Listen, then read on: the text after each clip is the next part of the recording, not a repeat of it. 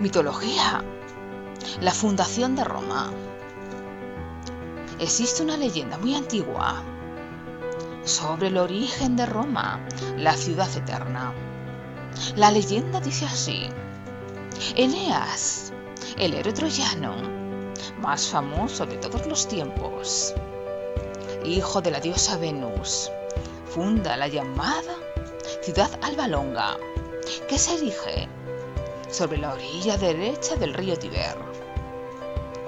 Esta ciudad fue gobernada durante mucho tiempo por sus descendientes con paz y abundancia. Llega al trono Numitor, pero su hermano Mulio ansía más que nada el trono y lo derroca. Pero tiene un obstáculo. Su sobrina, Rea Silvia, la hija de su hermano, la convence para que se haga virgen vestal y así no tener descendencia que le arrebate el trono que él mismo ha usurpado. Marte, el dios de la guerra, vio la rea Silva en el templo de Vesta ante el fuego sagrado que ella custodia. La diosa ve aquella violación como una deshonra y aunque el culpable ha sido Marte, expulsa a Rea de él. Rea se ha quedado embarazada de dos gemelos. Siente vergüenza y al nacer abandona las dos criaturas en una cesta y la deposita sobre las aguas del río Tíber. El río Tíber es famoso por la bravura de sus aguas y todo aquel que navegue corre el riesgo de ser engullido por ellas. Pero el destino hace que la cesta se encalle en un remanso del río, bajo la higuera ruminal. Allí hay una loba que amamanta a sus cacharros. Asurodednos entonces siente piedad por los dos bebés de la cesta. Les ofrece sus ubres para que se alimenten y les salva la vida. Faustulo, un porquerizo de Amulio, el impostor, lleva a los bebés a su cabaña y se hace cargo de ellos. Rómulo y Remo, que así son llamados los dos bebés, han nacido para reinar y para legitimar su poder. Faustulo y su mujer Larenza crean a los dos bebés con todo amor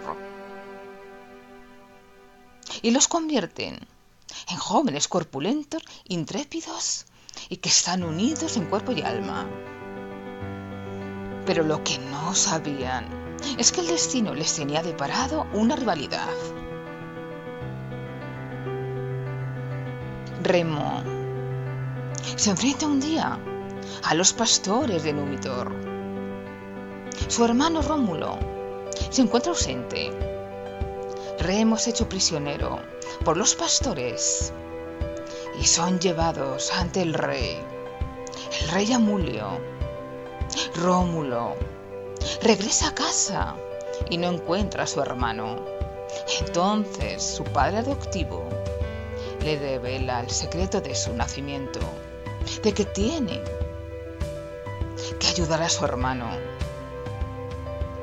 Y Rómulo marcha a la ciudad albalonga y decide vengarse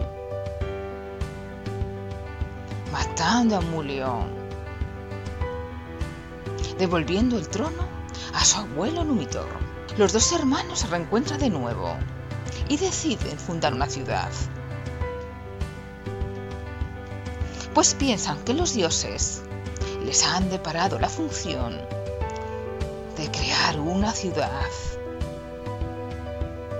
Pero ¿cuál de los dos sería el fundador de la misma? y deciden ponerlo todo en manos de los dioses. Delimitan una zona del cielo con un bastón curvo que se convierte en el emblema de los augures. Los dioses presentan a Rómulo el doble número de buitres que a su hermano.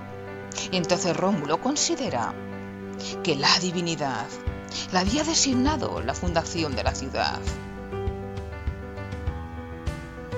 Rómulo entonces traza el sulcus primigenium con un arado de madera del árbol del olmo, del tilo y de la haya.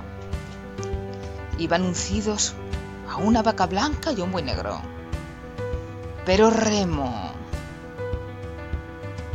se llena de rabia y de ira. Salta los límites de la ciudad. Y entonces Rómulo acaba con él. Le mata por haber sobrepasado las murallas. Rómulo ha fundado la ciudad de Roma.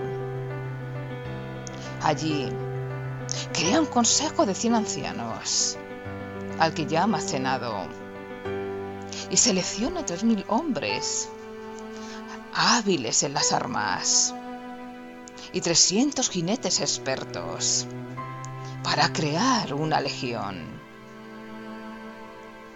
Pero faltan mujeres en la ciudad y entonces secuestran a solteras esas solteras son las llamadas Sabinas. Pero Orsilla no es una Sabina. Pero ha sido capturada por error. Y acaba desposándose con Rómulo.